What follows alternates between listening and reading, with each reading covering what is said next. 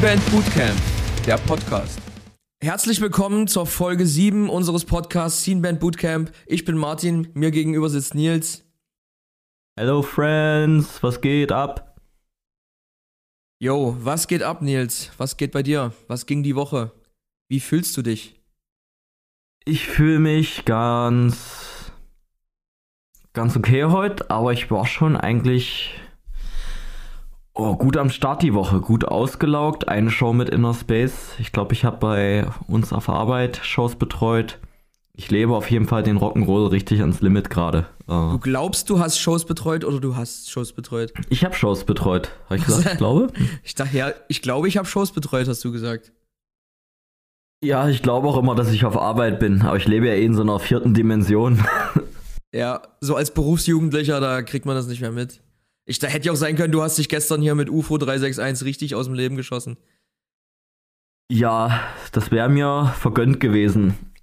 Aber niemand hat es verdient, so viel Spaß zu haben, deswegen habe ich da leider entsagt. und bei dir, Martin, was geht ab? Was geht ab in der Welt der Reichen und Schönen? Ho. Ich wohne ja auch hier bei den Reichen und Schönen in Leipzig. Naja, was soll ich sagen? Ähm, ja, also letzte Woche war eine richtige Dreckswoche.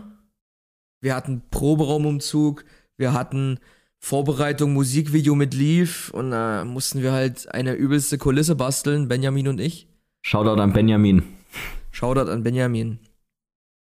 Alter, Benjamin, als der nach Hause wollte, das war einfach nur noch eine Maschine. Da hat, sonst ist der so ein übelst gechillter Typ.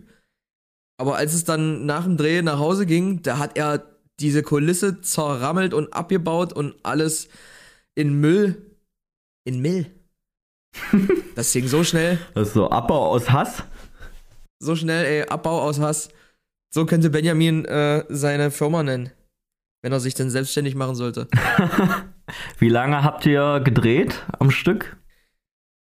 Äh, das war auch ziemlich lange. Also wir haben bei meinen Eltern gedreht. Äh, und da fährt man so, ich sag mal, wenn der Verkehr kacke ist, fährst du eine Stunde. Ja, und Drehbeginn war 9 Uhr. Heißt, wir sind um 8 in Leipzig los.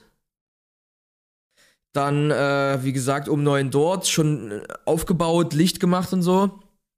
Kulissen hatten wir alles schon vorbereitet, mehr oder weniger. Äh, da waren Benjamin und ich am, am Tag davor schon dort, bis um 10 abends noch. Also von dem Wochenende war auch nicht viel. Ja, und dann haben wir, ey, ich dachte, es geht so viel schneller. Wir haben allein bis 18 Uhr haben wir Story gemacht.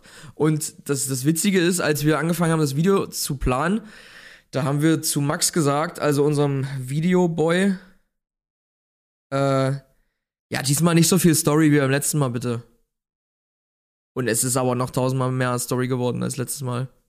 Und dann schön noch in den letzten zwei Stunden hier dann die, die, die Story reingeballert, aufgeräumt und ich glaube, wir waren genau 22 Uhr wieder in Leipzig. Die Performance meinst du, oder wie? Ja, ja, die Performance. Habe okay, ich gesagt. Du meinst, kurz, du meinst kurz Story noch reingeballert. Ja, whatever. Die Performance haben wir noch reingeballert. Dann 22 Uhr in Leipzig gewesen. Geduscht übelst Druck betankt und dann noch hier in der MB zur Hyper Hyper Party. Das war wirklich hardcore. Also Martin, ey, da zieh ich meinen Hut. Könnte ich nicht bringen. Ich wäre nach dem Videodreh wäre ich raus gewesen. Da geht's für mich auch um Commitment, ja. Wenn ich da sage, ich gehe dahin und da hängen auch noch andere Leute mit dran, dann gehe ich dahin. Und ich hatte ja eigentlich auch voll Bock und ich war dann auch noch bis um fünf. Mir sieht man ja zum Glück mein Alter nicht an. nee, bei mir ist da irgendwie der, der Ofen aus so. Also ich den einen oder anderen Musikvideodreh habe ich ja auch schon in meinem Leben erlebt. Ja. Und mein Körper funktioniert da wie eine Maschine, glaube ich, auch so, solange wie Rack gedrückt wird, bis aus ist. Und da kann ich auch durchziehen, ohne dass ich da anfange rumzuheulen. also nach so einer Rückfahrt merke ich, wie äh, da der Körper runterfährt. Das habe ich auch immer bei Shows. Das merke ich auch immer, wenn wir eine Show spielen und ich gehe hier in meinen vierten Stock hoch. Ich merke so richtig, wie jede Faser meines Körpers sagt, Nils, jetzt ist aus, jetzt ist zu Ende. Und so kurz vorm Schlüssel rumstecken, merke ich so, okay, ich habe gerade noch so viel Energie, irgendwie äh, halbtot ins Bett zu krauchen. Deswegen wohne ich Hochparterre. Das ist einfach geil. Du kommst vom Einkaufen, schleppst das Zeug einfach nur eine halbe Treppe hoch, bist in der Wohnung. Oder, wie wir letzte Woche schon besprochen, ne, letzte, nicht letzte Woche, sondern letztes Mal, wenn du übelst aufs Klo musst und du hast hier noch so vier Stockwerke Treppen vor dir, das wäre mir nischt. Ja, ich sehe es vor meinem geistigen Auge, wie ich hier schwitzend und keuchend halbtot oben ankomme. Du kommst bei dir zu Hause an mit deinen äh, Designer-Tüten, drehst dich verliebt um die eigene Achse und fällst so zufrieden in dein Bett. ich kann es mir gerade richtig geil vorstellen. Wie bei, bei Sex and the City in New York auf der Straße oder so. Ja, dann machst du da richtig deine Cementa-Kür und ja. sagst so, oh, ich bin so ein äh, Le Leipzig High Society Jet Set. Keine Ahnung, eine Glanzfigur, eine Lichtgestalt, so. Das ist der guten Laune so. Und ich lebe hier wieder, wieder Schwarze unter Fingernägeln der Gesellschaft. ja, deswegen habe ich auch ein bisschen Angst, dass unser Equipment gerade in deinem Auto ist. Aber, nee. Keine Sorge, ich habe einen Sticker dran gemacht. Bitte nicht klauen. Bitte nicht klauen. Alter, geil, dass du sagst. Ich habe vorhin so eine Beobachtung gemacht. Da habe ich mein Auto gewaschen und äh, Fußmatten abgesaugt und so ein Scheiß. Und da bezahlst du ja, also wenn du es nicht in der Waschanlage machst, ich hatte einfach mal Bock, das selber zu machen, mal wieder. Äh, waren überall so Automaten, wo du dann auch hier super Power Aktivschaum drückst und dann äh, Klarspülen oder Hochdruckreinigung, whatever. Und da steckst du halt Geld rein. Und da steht dran, Diebstahl zwecklos. Automaten werden jeden Tag geleert. Und dann denke ich mir, ja, okay, gut zu wissen. Dann klaut man es halt einfach, bevor die geleert werden. also, hä? Ich meine, klar ist da nicht so viel drin, als wenn die das nur alle zwei Wochen leeren, aber trotzdem, ich glaube, es ist nicht so schwierig, diesen, diesen Luftpumpenautomaten aufzumachen. Ja, ich glaube auch. Oder bei so einem Meeting wurde gesagt, wir können es uns einfach nicht leisten, den jeden Tag zu lernen. Wir machen einfach einen Sticker drauf, dass wir es tun. Ja.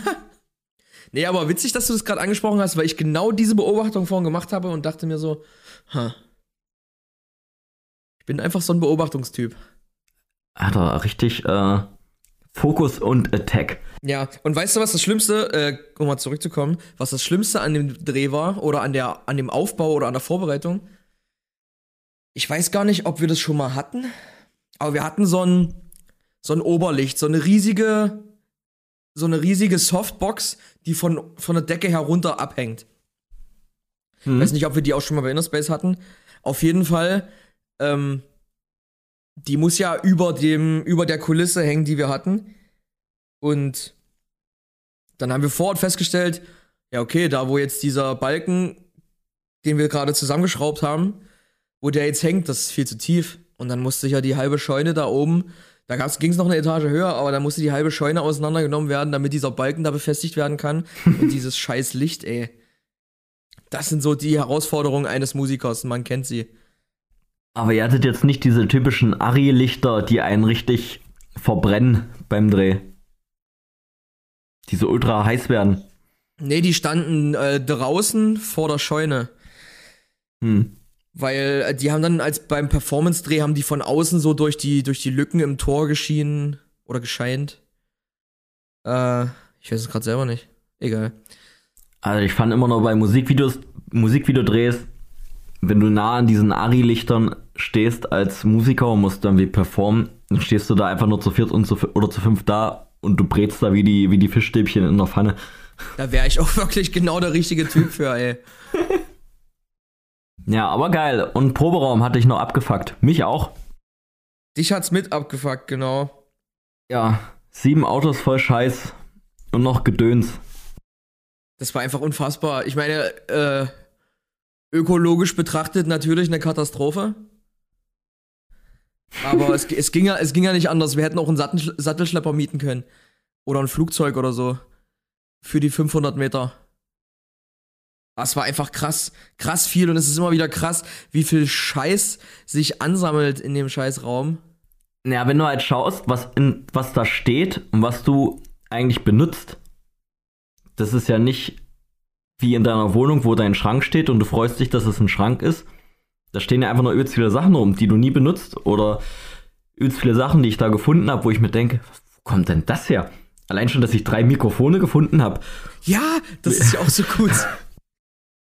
Keine Ahnung, kaufe ich mir für 100 Euro ein neues Mikrofon? Ist das da? Räume diesen verdammten Proberaum auf und dann sehe ich so, ah okay, dasselbe Mikrofon, wofür ich 100 Euro ausgegeben habe, liegt hier noch dreimal rum. Gut zu wissen, nice to know. Ja. Hast du alles, alles richtig gemacht, Sackewitz.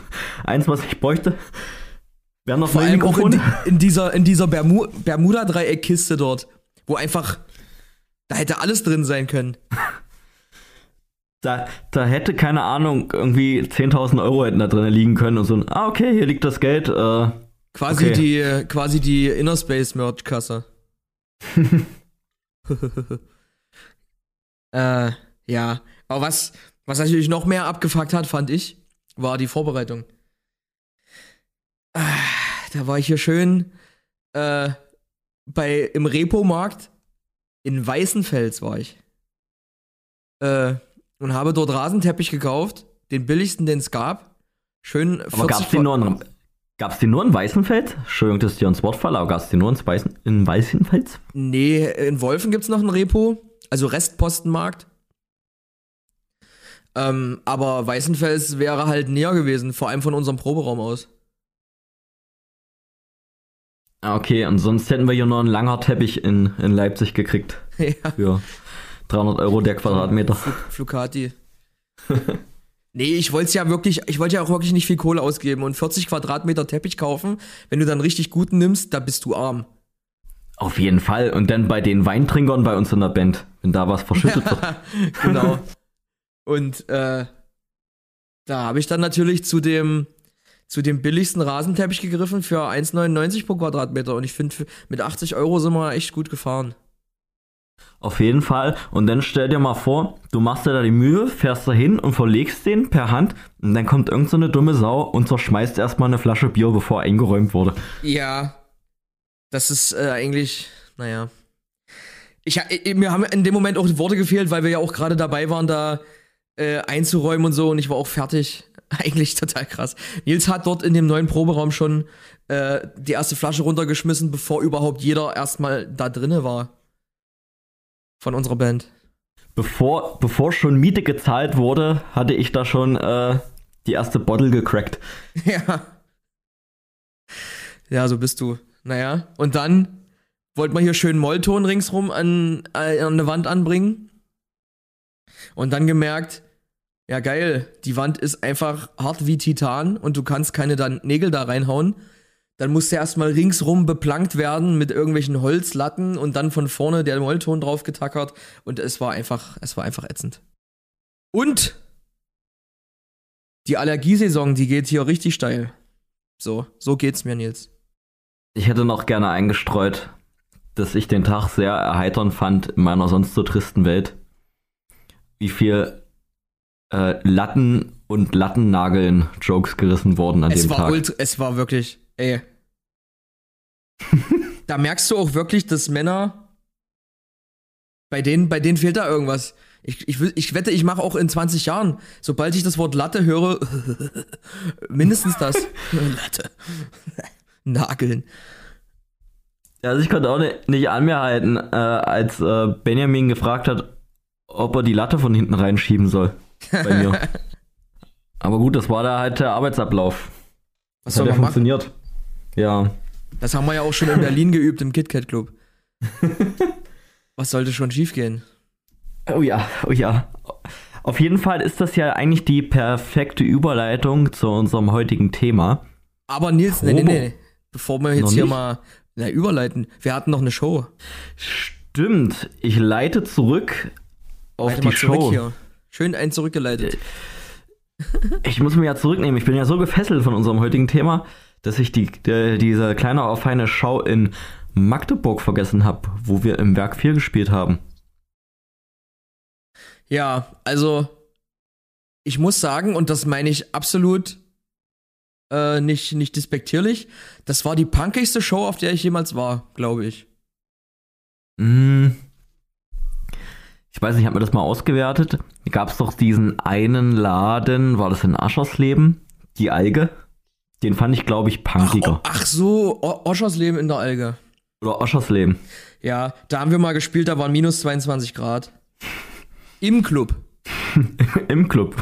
Ja, also der, Genau. Club hatte, der Club war halt eine Scheune und der hatte keine Heizung.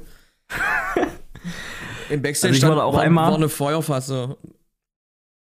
Also ich weiß noch, ich äh, bin, äh, also wir waren da nicht im Winter, aber ich bin mehrere Male an dem Magdeburg-Abend gegangen und ich habe mich mehrmals gefragt, ist die Show punkiger als die Alge? Und das hat sich dann so ein bisschen abgewechselt die ganze Zeit.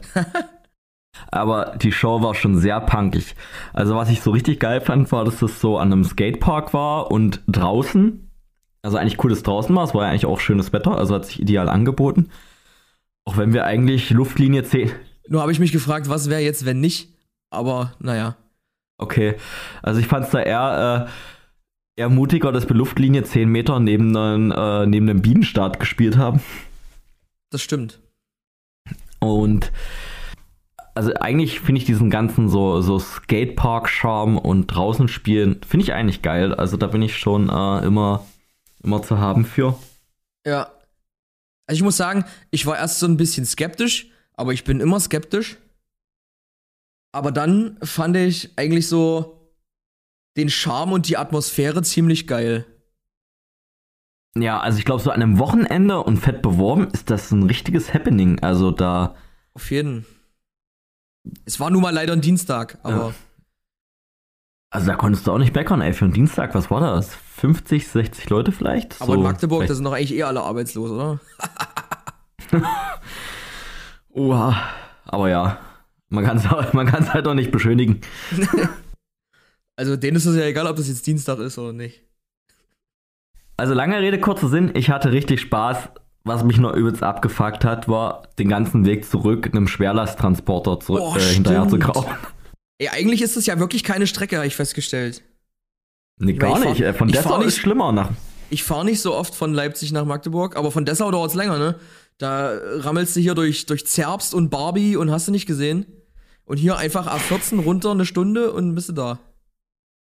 Nur, dass dir eine zweispurige Autobahn und ein Schwerlasttransporter die Sache äh, irgendwie schneckentempohaftiger macht. Das Geilste ist, das Witzigste daran war aber auch, und da weißt du einfach, dass das Leben richtig Humor hat. Wir konnten, wir haben ja dann äh, Daniel und Erik in Halle rausgelassen, an der Autobahnabfahrt, äh, weil die da wohnen. Und äh, ein Kilometer vorher konnten wir dann den Transport überholen. um dann wieder runterzufahren von der Autobahn. Genau, der war, glaube ich, dann auch weg. Oder wir haben den nicht mehr gesehen. Ja, ich habe den nicht nochmal gesehen. Also ein voller Erfolg, dieses Überholmanöver. Ja. Der Gedanke gebührt mir, dem Piloten des Raketenraumschiffs, Der Pilot. der gefahren. Der Pilot dieser Reise. ja. Ja, aber auf jeden Fall eine sehr äh, coole Schau. Also mein erstes Open Air seit, keine Ahnung, drei Jahren. Ja, bestimmt. Ja, und cool, dass es halt äh, Leute gibt, die sowas machen, ne? Da gehört ja nicht nur dazu, da die Show auf die Beine zu stellen und die Technik und bla bla bla. Da gibt's ja auch genug Leute, die haben hier Essen gemacht, die haben dann an der Bar gestanden, dies, das. Und bestimmt alles auf freiwilligen Basis. Ja, ich fand aber immer noch den einen Dude mega gut, der so am Anfang gemeint hat, ey, das Tor hier muss immer zu sein und da muss einer geholt werden, der euch auf und zuschließt, dass das äh, Bandauto auf das Gehöft kann und wieder runter, was ich alles völlig verstehe und so mega geil und so. Also da Sicherheitsbegründungen kann ich voll nachvollziehen. Und äh, dann beim Ausladen, als wir los wollten, habe ich so zu dem ähm, vom Laden gemeint, na, wir würden es gerne einladen und wieder runter. Und du hast so richtig gemerkt, wie er absolut keinen Bock hatte, zum hundertsten Mal am Tag das Dreckstor da zu öffnen. Weil du musstest du, glaube ich, auch zwei, drei Minuten hinlaufen und wieder zurück und dann warten, bis die Band reinfährt, rausfährt, ver verlädt. Also so ein halbstündiger Hassel halt. Und du hast halt so richtig gesehen, wie der so null Bock hat. Erst wollte er so sagen, so, oh nein, Laden geht jetzt nicht. Aber dann war er doch zu höflich und hat das schon so auf den Lippen gehabt und hat so, oh, ey, pass auf, ich sag dir jetzt einfach den Code von der Tür. und sag's nicht weiter. Ja, ja, ja okay. Ich verrate nur so viel, das war ein kranker Code, da kommt niemals jemand drauf. Genau, aber äh, sehr sympathisch finde ich so. Ja, eigentlich, ich habe dir vorhin ein übles Regelwerk erklärt, dass wir hier die, die, dass dann nur jemand vom Club das aufmachen kann und dann, oh nein, ich, das ist mir jetzt too much. Hier ist der Code, macht was ihr wollt, fahrt hier rauf und runter, wie ihr Bock habt. In solchen Momenten, da fühle ich immer mich, da denke ich auch, das bin ich auf Arbeit so. Ja. Ich irgendwelche Regeln zum hundertsten Mal erklären muss und habe keinen Bock, die zum 300. Mal zu erklären. Und dann, ach ja, macht doch, was ihr wollt. Ja, und dann bleiben die Leute im Fahrstuhl stecken. Äh, oh ja. Und dann wartest du äh, drei Stunden auf dem Notdienst aus Bad Lausig. Auf den geselligen Notdienst.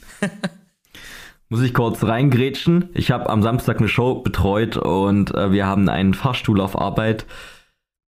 Und es ist äh, genau zum Feierabend. Ich hatte schon meinen Rucksack äh, auf den Schultern.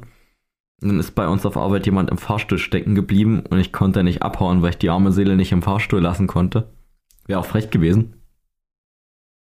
Und dann mussten wir dann auch den Notdienst aus Bad Lausig rufen, der dann erst ultra spät kam, mitten in der Nacht. Und der hat einfach nur einen Dreier, äh, ein, ähm, wie nennt man das hier? Nicht ein Dreierkantholz. Dreikant. Ein Dreikant. Dreierkantholz. Ein Dreikant hat er mitgehabt. Ein Genau. Dreikant hat er mitgehabt und hat zwei. Knöpfe gedrückt. ja, der hat einfach nur äh, so einen Schlüsselanhänger mitgehabt und hat zwei Knöpfe gedrückt und dann war das Ding resettet und diese Person war frei und dafür konnte ich irgendwie von 12 Uhr bis 3 Uhr nachts noch äh, rumschimmeln auf Arbeit. Oh, richtig bitter. Vor allem Das war richtig bitter. Bad Lausig auch richtig random. Warum kann der Notdienst nicht einfach aus Leipzig kommen? Keine Ahnung, ey, Bad Lausig. Oder einfach jemand mit einem Dreikantschlüssel kommt. Ja, die weltberühmte Stadt der äh, Lift- und Schlüsseldienste. Äh, äh, scheinen die Experten herzukommen. Ja, auf jeden Fall, äh, da hätte ich auch am liebsten gesagt, ey, keine Ahnung, hier, mach dir eine schöne Nacht in dem Ding, ich bin dir nicht böse, wenn du reinpieseln musst. Gute Nacht. Ja, mit, mit Fäkalien hast du es ja eh nicht so. Nee, also, das ist bei mir so eine magische Grenze, da hört es bei mir auf. So gut, Nils, jetzt kannst du gerne überleiten auf Darf ich, da, da, darf ich jetzt hier zu unserem äh, Thema, äh, ich sitze hier auf Kohlen, äh, weil es mich so juckt ja, vor ja, du Aufregung. hast so ultra Bock auf dieses Thema. Ja, Und es lag einfach auf der Hand. Deswegen, Nils, äh, introduce unser, unser Thema. Alter, das, das heutige Thema, jeder hatte es, wahrscheinlich mehr als Shows, Proberäume. der, äh, keine Ahnung, der Nabel der Welt für alle, für alle Leute, die Musik machen.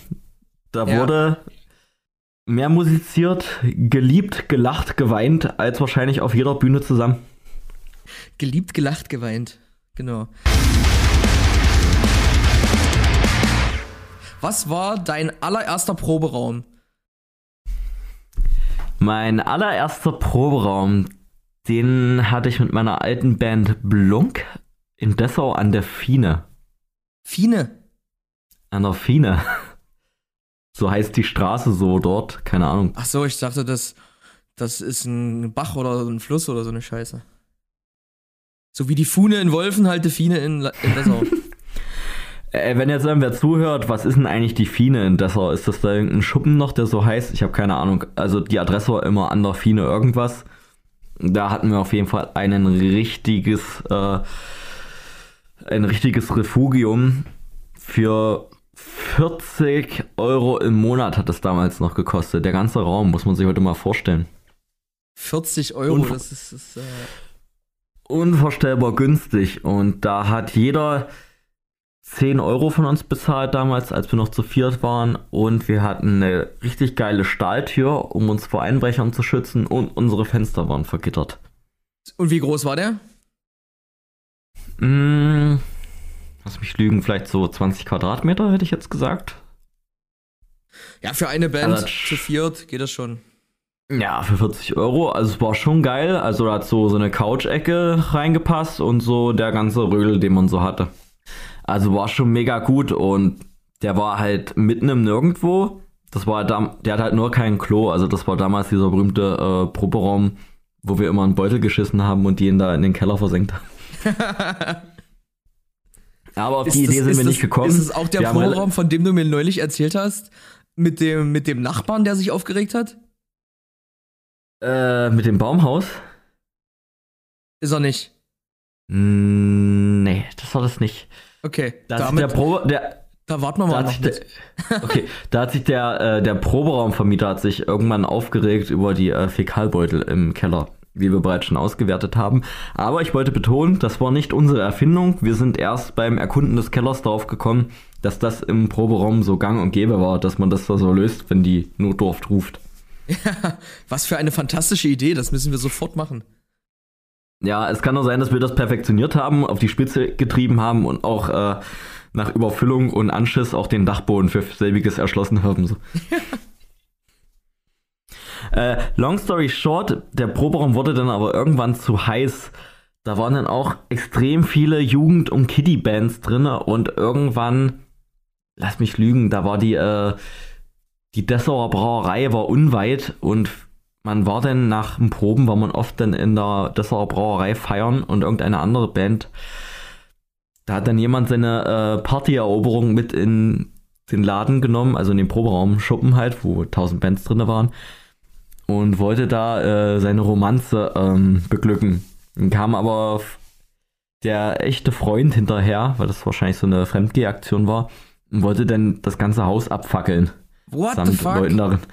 Jeweils gab es da ein Feuer drin und dann war der ganze, der ganze Laden, der war dann zu heiß so für uns buchstäblich und dann sind wir dann ausgezogen irgendwann.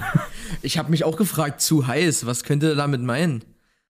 Hatten die keine Klimaanlage oder, oder gab es dort illegale Drogengeschäfte?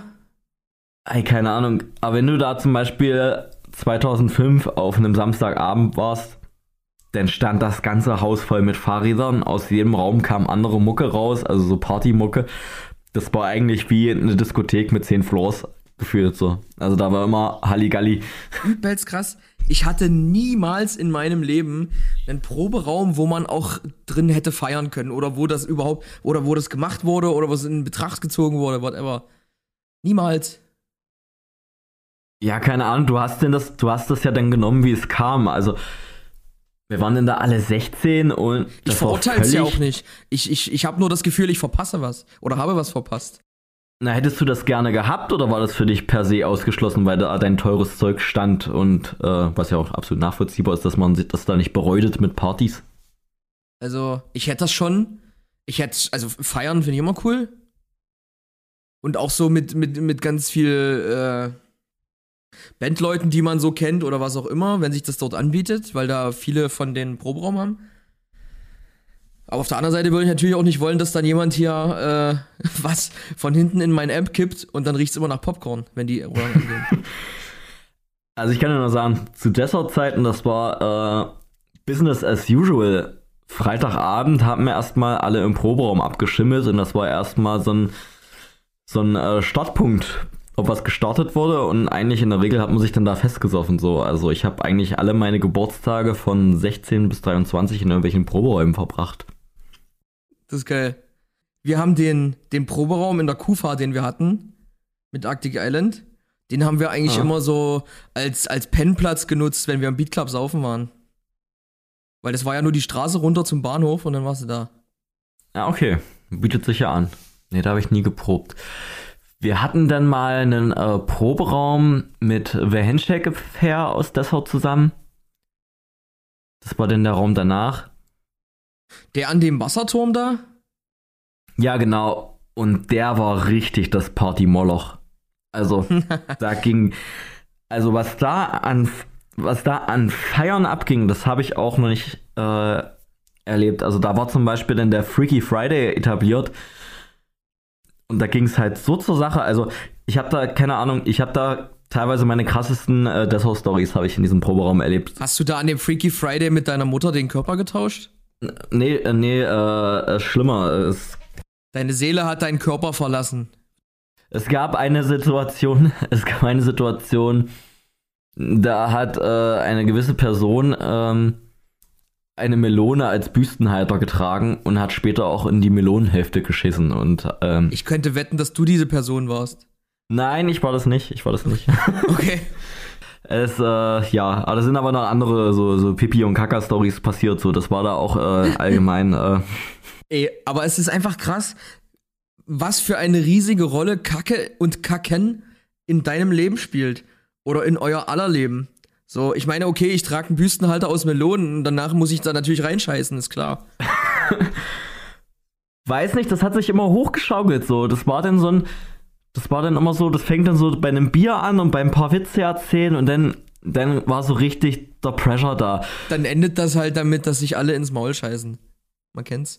Also war richtig der Pressure, so ein gegenseitiges Angestache, so, ja, wer ist jetzt hier krasser als der andere und wer, wer, wer setzt noch mal einen drauf und wer kann, äh, wer kann noch mal richtig hier äh, einen vom Stapel lassen? Ey, die pure Anarchie ist da ausgebrochen, ey, in diesen Proberäumen. Und da war ja, da war ja auch nie ein Erwachsener da, der das irgendwie mal gemaßregelt hat. Auch so, Polizei hat ja auch immer drauf geschissen, hat ja auch, äh, da war ja auch immer Krach. Da haben wir auch Proberaumshows veranstaltet mit Pogerei und so weiter. Das hat keine Sau hat es gejuckt. Da war völlig, völlig egal, was passiert ist. Also äh, im Nachhinein bin ich da eigentlich sehr dankbar, weil das sind, waren so, so völlige, äh, keine Ahnung, das war alles so völlig careless und so. Und in den heutigen Proberäumen, dann hier 22 Uhr, kein Krach mehr und zu allen nett sein und alles aufräumen. Stell dir vor, da kommt echt dann die Polizei, die nimmt, nimmt eure Party hoch, geht da durch die Räume und dann liegt da überall Scheiße und vollgeschissene Melonen und vollgeschissene Tassen und was weiß ich nicht. Machen Sie mal den blauen Sack da auf. Dann, Keine Ahnung, da kam, da kam ja auch nie die Cops so, aber das war, da gab es nicht wenige Abende, da haben wir, keine Ahnung, zweimal das Set geprobt und du saßt dann irgendwie bei einem paar Bierchen rum und hast so ausgewertet, wie die Probe war. Und dann kam auf einmal so ein, ein Mob mit 50 Fahrrädern und dann war da Highlife so. Das war völlig normal, da hat auch keiner vom, von, den, äh, von den Proberaumleuten, also von den Musikern, die da Miete gezahlt haben, hat ja auch keiner gesagt, ey, fahrt mal runter, hier steht unser Zeug und wir wollen nicht, dass das hier so ein, so ein Party-Space ist. Das hat ja keiner gesagt, da haben ja alle noch mehr, noch mehr Gas gegeben und äh, dann haben da, keine Ahnung, Wildfremde haben dann da an deiner, an deiner Gitarre gespielt und so. Da ging äh, von meinem Kumpel Dave einmal auch die Gitarre kaputt. Da, da ist ihm dann auch fast richtig entglitten einmal alles solche Sachen. Also das war halt ultra, äh, ultra chaotisch, aber irgendwie hat es halt dazugehört so. Und ich fand damals waren halt Proberäume haben eigentlich fast genauso zur äh, Musik-Bandkultur gehört wie die tatsächlichen Shows, obwohl das eigentlich nur ein Raum zum Rumschimmeln und Musizieren ist. Tja. So war es bei mir. Dann war das bei dir so, ja. Es klingt wirklich, wie gesagt, es klingt ziemlich cool. Und es klingt so, als wäre ich übelst langweilig und hätte was verpasst. Aber, ey, ich weiß gar nicht, wie oft, wie viele Proberäume ich auch schon hatte. Und da gab es auch bei, bei einigen gab es da auch immer mal ein bisschen Zofferei. Okay. Ja, also das fing an, äh, ich hatte, bevor wir All Can Eat hatten, hatte ich eine Coverband in Zürbich. das klingt auch richtig random. Hattet, hieß die hoffentlich äh, Zürbiger Coverband? Die hieß nicht Zerberger Coverband. Die hieß, die hieß 46 and 2. Okay, klingt auf jeden Fall. Ich habe sofort Coverband-Vibes auf jeden Fall. Ja, voll, oder? Und ey, oh, ich habe das, ich habe das auf meiner alten, ganz, ganz alten Festplatte mal gesucht.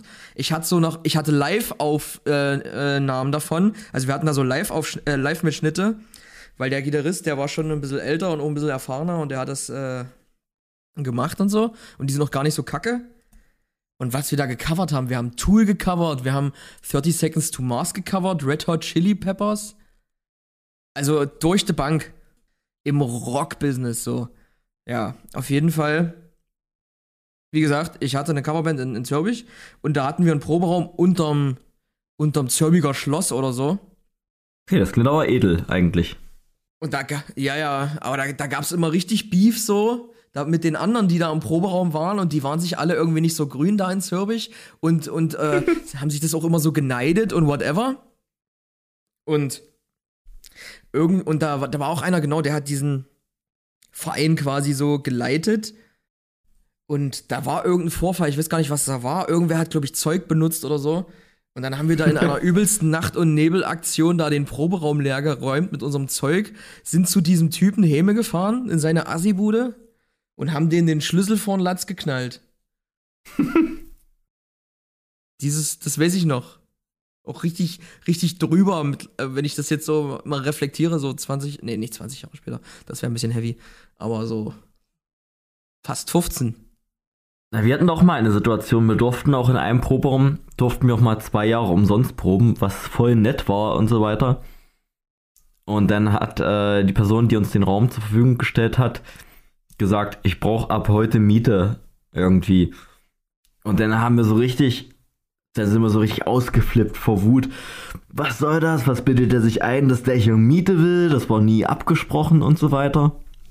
Dann haben wir auch in der Nacht- und Nebelaktion alles rausgeräumt und sind sofort raus aus dem Raum, obwohl wir noch keinen neuen hatten. Ja, hatten wir auch nicht.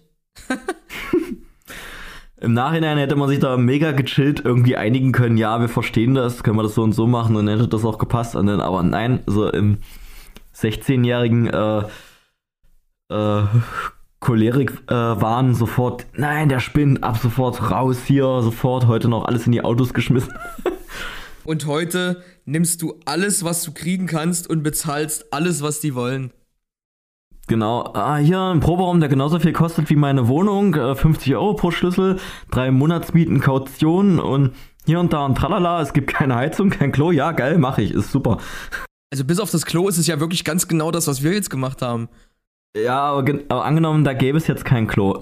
Wir hätten es doch trotzdem genommen. Natürlich. Ich meine, du, du, du hast ja diese, diese Tütensache auch schon erprobt und so. Da gibt's ja Lösungen für alles. Auch mit dieser Tütensache. Ich meine, die ist etabliert, die funktioniert. Jeder kann's. Ja, also wenn das früher geklappt hat, warum soll denn das nicht auch heute klappen, ja? Da muss man dann auch mal ein bisschen äh, hier immer schickimicki hier nur. Das kann ich ja äh, leiden. Heute wären wir vielleicht so nett und erwachsen gewesen und hätten unserem Vermieter geschrieben, sagt mal, wo sollen wir die 300 Scheißebeutel äh, entsorgen, die jetzt im, im Flur liegen. die, irgendwie holt die niemand ab. Wir wissen nicht, was wir machen sollen. Ähm, ja, das vermisse ich auf jeden Fall voll, so dieses ganze äh, ja, lokale Abhängen, so mit der, mit der ganzen Gang. Bei mir ging glücklicherweise auch nie was krass kaputt, aber das war schon ähm, nicht unüblich, dass auch mal Equipment gelitten hat. Ja wenn da 30, 40 Leute da abgedanced sind in deinem Proberaum. Wir haben dann mit, äh, mit Storyteller und einen unserer Dessauer Proberäume haben wir dann auch immer äh, Proberaum-Shows gespielt. So. Das war eigentlich. Äh, Wirklich? Da haben wir, als der Panic Room zugemacht hat in Dessau, hatten wir. Ach stimmt, ihr habt dort geprobt, ne? Das als Proberaum eine Zeit lang genutzt. Und ähm, ja, da haben wir dann ab und zu mal so für, für einen Inner Circle haben wir dann da so kleine Proberaum-Shows geschmissen. So, das war dann eigentlich ganz, ganz cool, weil der Laden ja eigentlich äh, eingerichtet war wie ein Club immer noch. So, Freunde, und jetzt habt ihr gehört, Nils und sein Inner Circle, die haben da Shows gemacht und, und ratet, wer niemals dabei war. Ja, Nils, tja, hab ich dich jetzt hier enttarnt, ha? Tja, Martin, irgendwie muss meine Ein Einladung in der Post verloren gegangen sein. Ja, muss mal meinen Spam-Ordner checken von 2014. Äh, das war auf jeden Fall auch immer richtig, richtig punkig, so. Ja, aber jetzt haben wir ja eigentlich wieder einen Proberaum, wo das möglich wäre, zumindest ein bisschen abhängen. Wir haben ja jetzt, also unser Proberaum ist jetzt wirklich ziemlich groß. Und wir haben ja auch eventuell die Möglichkeit, bald Sitzmöbel zu bekommen. Ja, man muss aber auch sagen, der letzte Proberaum, der war ja auch die, die Platzhölle schlechthin. Also du hast doch keinen, du hast ja auch keinen Spaß, wenn du dich mit deinem Instrument um 45 Grad drehst, weil du irgendwo ran musst oder irgendwie lauter oder leise machen musst an deinem Verstärker und du rammelst mit, mit deinem äh, Hinterheck gleich, äh, keine Ahnung, einen Mikroständer um, trittst auf. Na, du, eine, eine Stehlampe und dann rammelst du noch drei Gitarren um. Genau, und ich bin jetzt auch nicht, äh, ich bin jetzt auch hier nicht der Elefant im Porzellanladen, gerade mit meiner mit meiner 1,60 Größe, 1,70, sorry, äh, dass ich jetzt äh, da hier der Elefant im Porzellanladen wäre und da alles äh, umwuchte, wenn ich mich da durch den Raum bewege. Auf jeden Fall eine absolute Hölle. Ja. Aber dir war es doch noch beschissener. Du hast doch, du hast doch eigentlich immer äh, Eriks Gesäß da äh, vor dir gehabt. Äh. Das war ja nicht nur während des Stehens unangenehm ich habe ja auch immer da die, die Kabellage gemacht und die Technik und so. Und wenn ich da mal durch den Raum musste, Alter, da stand erstmal Eriks Effektboard genau vor mir. Dann wollte ich, wenn ich da Richtung, Richtung Drum-Set von Daniel wollte, da musste ich erstmal über den Mülleimer, der knackenvoll war. Dann standen da noch zwei Kästen Bier, die sich auch schon gestapelt haben wie sonst was. Und haufenweise Schrott einfach. Was ich auch immer geil finde, in jedem Proberaum, in jedem Proberaum, in dem ich bis jetzt war, stand immer ein Mülleimer rum, der leer ist, wenn man einzieht, dann ist der nach zwei Wochen voll und dann ist der einfach immer voll bis zum Auszug.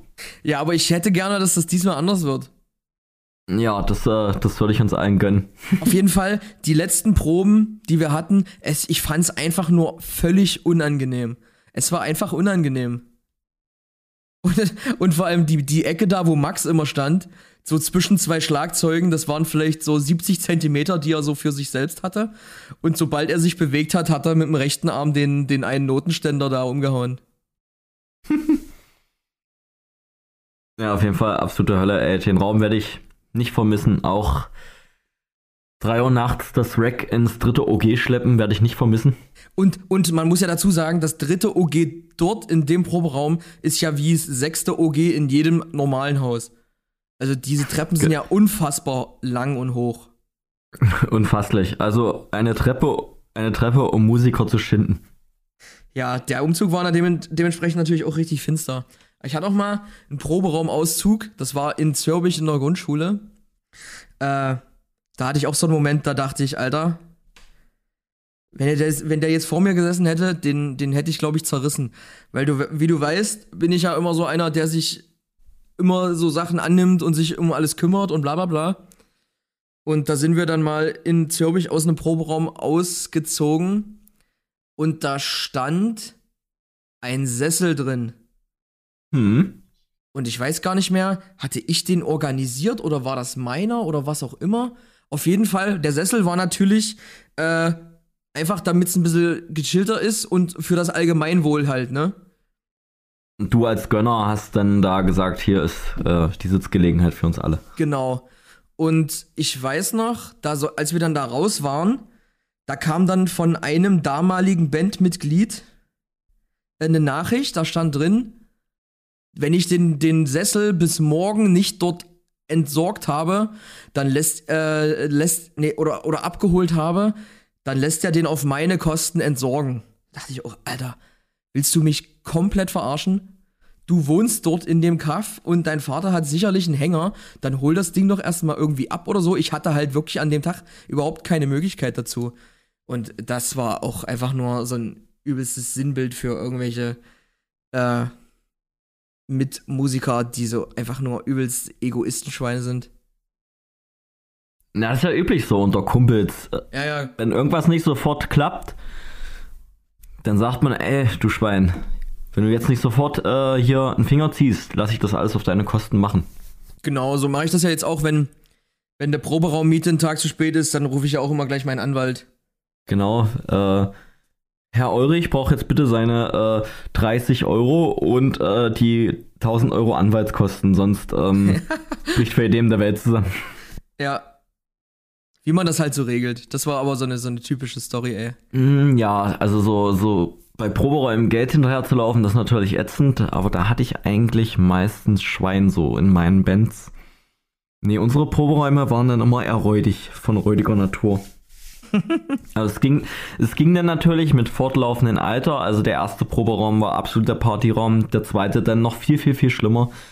Und äh, ab dann hat es sich langsam so ein bisschen gesetzt. Wir hatten dann so einen geilen Raum in Fockerode, der hatte dann seinen eigenen Viertner und so weiter. Da warst du, glaube ich, auch ein, zweimal drin. Ja, als wir hier für die Show geprobt haben. Genau, und da ging es dann langsam äh, bergab mit den geilen Partys, weil das dann halt doch irgendwie so zehn Autominuten vom äh, von, von der Stadt weg war und dann kam da halt nicht mehr jeder hin und dann war das, hat es dann angefangen, so dass man sich damit Autos organisieren musste und so weiter und äh, ja, keine Ahnung. Und ähm, ab dann ging es leider nur noch um die Musik. Ja, klar. Richtig traurig. Ja.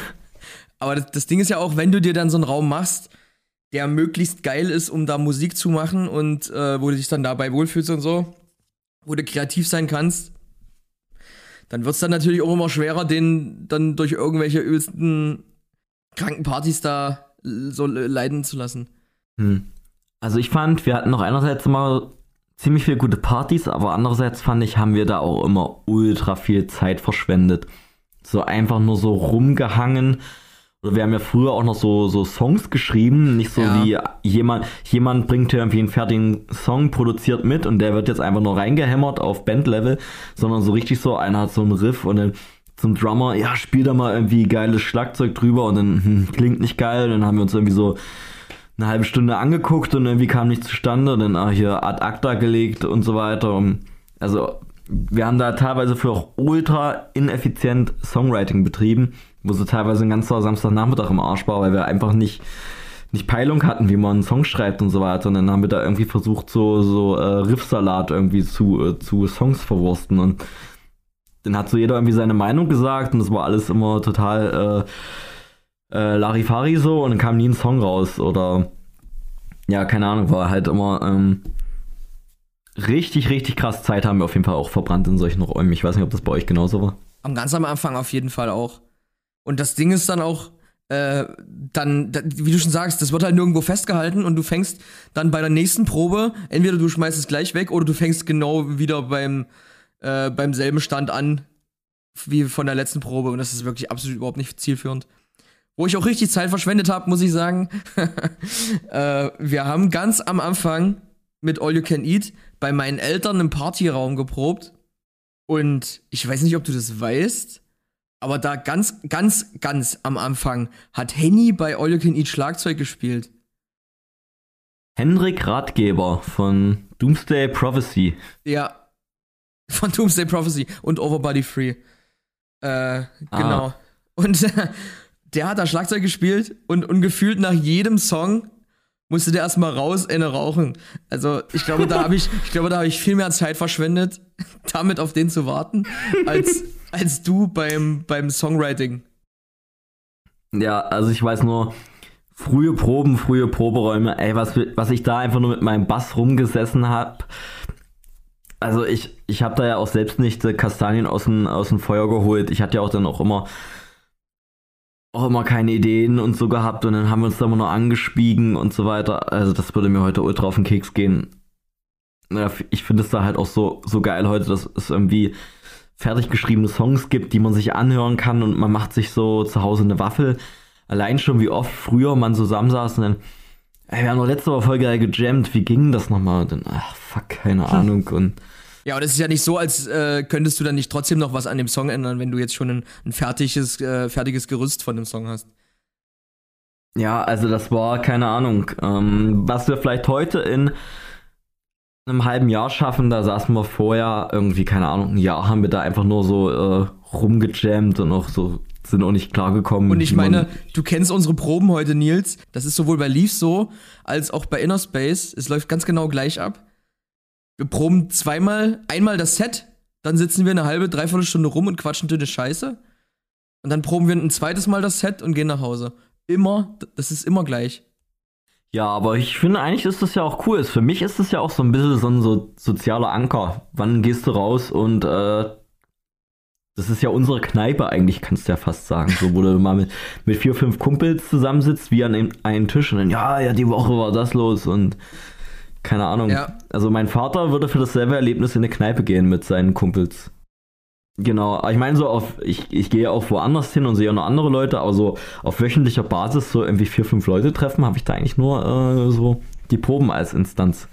Ja, wir machen das ja auch relativ regelmäßig. Also können wir uns schon mal auf die Schulter klopfen. Genau, ist ja auch geldsparend. Ich muss ja nicht äh, 5 Euro fürs Bier in, in der Kneipe lassen, so. Genau, du musst nur 200 Euro für den Proberaum bezahlen. Na, das, das ist es ja wert, so genau. auf jeden Fall. Nee, aber voll, voll gut. Also ich bin jetzt noch mit dem neuen Raum voll zufrieden. Ich bin, denke ich mal, auch zufrieden damit, dass das jetzt so ein bisschen altersgerecht abläuft. Ja, uns fehlt eigentlich nur die Barrierefreiheit. Dass es nicht mehr so viel Party ist wie früher. Vielleicht kommt es wieder, vielleicht auch nicht. Äh, Ja, der bietet sich ja auch nicht unbedingt als Pennplatz an, weil er in der, in der Gegend gibt's ja nichts. na, noch? Wenn ich da zum Beispiel dran denke, wir haben, wenn wir da, wenn wir da äh, Beat Club, Halloween oder zum, oder zu Weihnachten, wenn wir da drinnen gepennt haben, ey, da haben wir auch immer übelste Sachen dann mit nachts da rin geschleppt.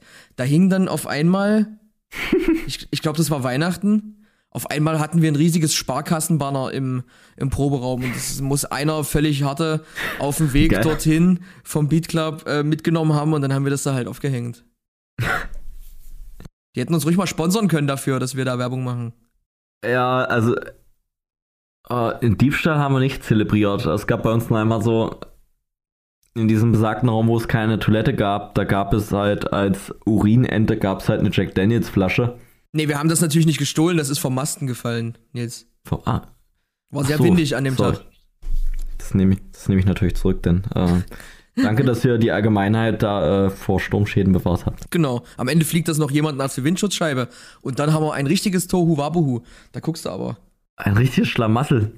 nee, also ich weiß noch, bei uns im alten Proberaum, da war dann, keine Ahnung, auf, aufgrund von Toilettenmangel waren dann alle Flaschen, waren dann Urinenten so und äh, das hat dann, äh, keine Ahnung, bei der einen oder anderen nächtlichen Zusammenkunft hat es bei äh, Gästen zu Verwirrung geführt und da wurde, da wurde dann auch mal mit äh, einer sehr ähm, verdünnten Jack Daniels, wurde dann auch mal die eine oder andere Mische gemacht.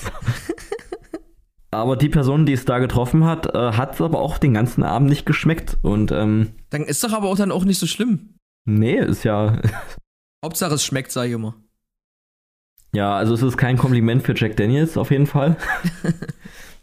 dass, dass, die, äh, dass der Konsument eine leichte Urintrübung nicht, nicht als unterschiedlich äh, auffasst, aber. Das würdest du bei Sternburg auch nicht merken. aber wir hätten ja wenigstens draufschreiben können: Achtung, Pisse oder so, weiß ich nicht. ja, da- das war eigentlich so, ähm, genau, da kam so irgendwie von so 2005 oder von 2005 bis 2006 kam da so langsam so, so die, die Färbung und die, die, die, der schleichende Wandel so zum Professionellen. Und heute sind wir wirklich nur beim Musikmachen.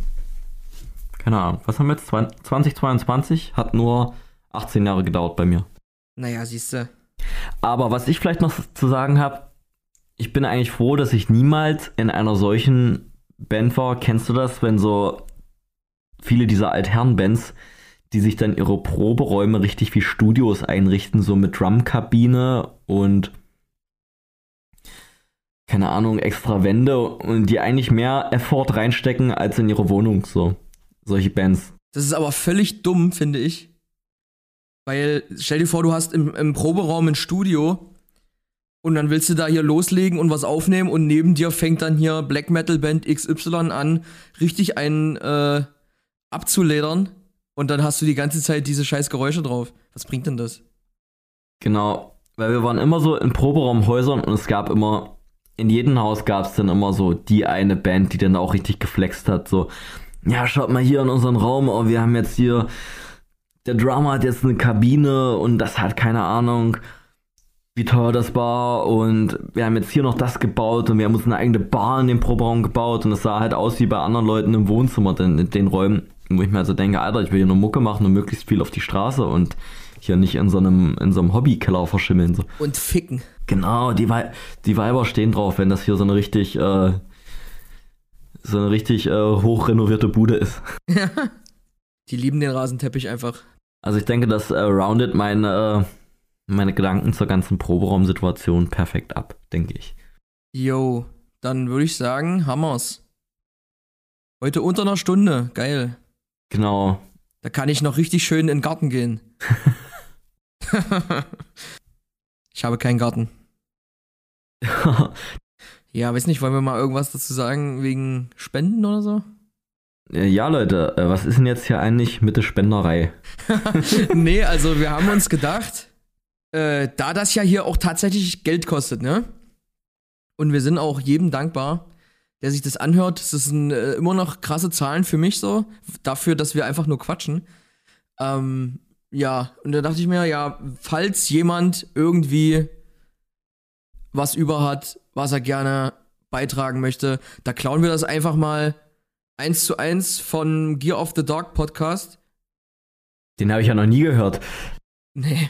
Und richten so eine, so eine PayPal-Me an, äh, ein.